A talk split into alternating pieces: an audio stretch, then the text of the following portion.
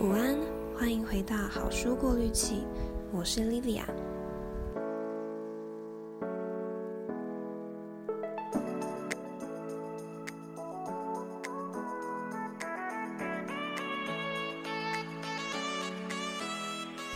今天的节目是跟说书比较不同的系列，我会用像是闲聊的方式跟大家聊聊我对一些事情的看法，或是遇到的难题之类的。那之后也有可能会穿插一些访谈，然后这个系列有可能是不定期更新，但我会尽量在每个礼拜三上传。那今天呢，因为是第一集，所以我想先跟大家自我介绍，还有说一下为什么要开这个 podcast。嗯，好像从小开始就一直是有着不少兴趣的人。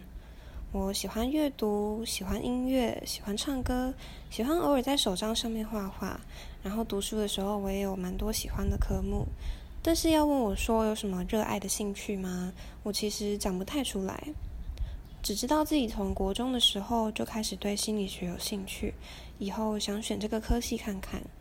但是到了高三要填大学志愿的时候，老师就问我说：“你是真的非心理系不可吗？”然后我才想到。对耶，其实我一点都不了解，我就只是有一种莫名的感觉，然后我就开始想，好吧，那还有什么事情是我有兴趣的，甚至可能会让我有热情到能做一辈子的工作？但我发现我想不太到，老实说，这是一种蛮可怕的感觉。我明明已经活了十八年，却好像连自己有什么兴趣都搞不清楚。那应该也是我第一次觉得。未来很令人恐慌，不知道可以往哪里走的时候。那后来呢，我就有点随便的填了别的科系。进去之后发现我还是很想要念念看心理系，然后才开始准备转学考。我觉得这个经历虽然听起来好像有点有点个人，但是从宏观一点的角度来看，好像是每个迷茫的人都会经历过的事情，可能也可以说是人生的必经旅程吗？在我们小时候，或说长大的过程，我们应该都是最了解自己喜欢什么、不喜欢什么的人。但是到了要做人生中重大决定的时候，你会很清楚地感觉到，哇，自己现在要做的选择，真的是跟平常选择午餐要吃什么的选择时刻非常不一样。你可以很清楚地看到那些岔路就在你面前展开，好像不管选择哪一条。都有可能会产生结果全然不同的平行时空，然后你也会觉得你现在选的东西真的很有可能会影响接下来的一辈子耶。所以有着这个想法，我们就容易考虑更多利弊得失，去听取更多不同的声音。可是有时候听越多声音，越听不见自己内心的真实想法。所以最后。我们就有可能会有点粗浅的，先选了一个看起来自己可能还算有兴趣，但同时感觉又比较安全的路去发展，就像我先选了另一个科系一样。那其实后来准备转学考的过程中，有时候我也会埋怨，如果我一开始就听从最初的那个内心的想法，那我好像就不用多绕这些有点辛苦的路了。可是，其实就长远的来说，我真的不后悔当初的选择，因为如果没走这条路的话，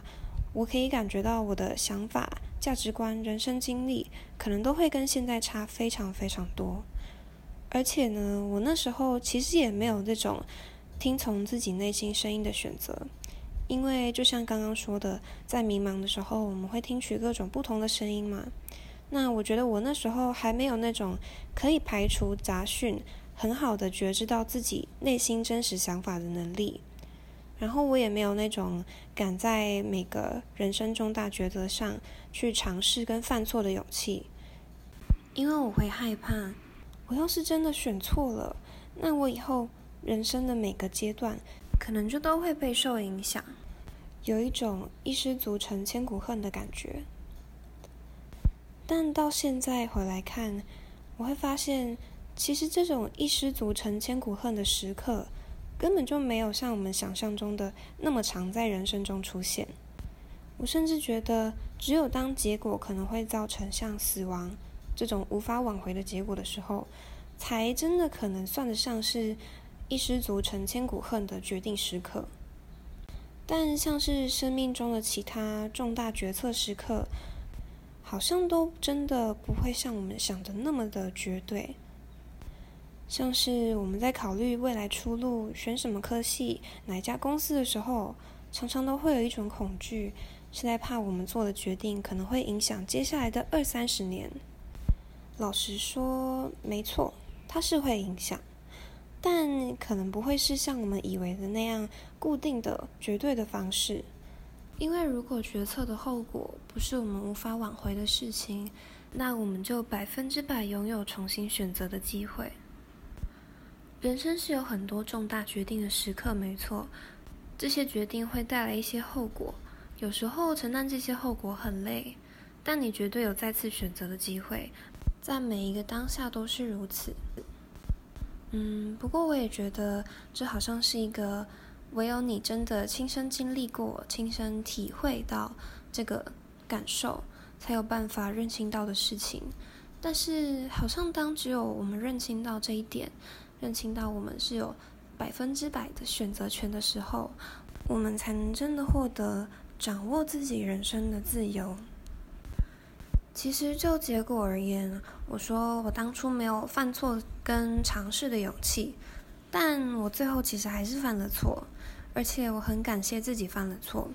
如果我一开始就选择了这个科系，我可能就不会产生这么大的兴趣。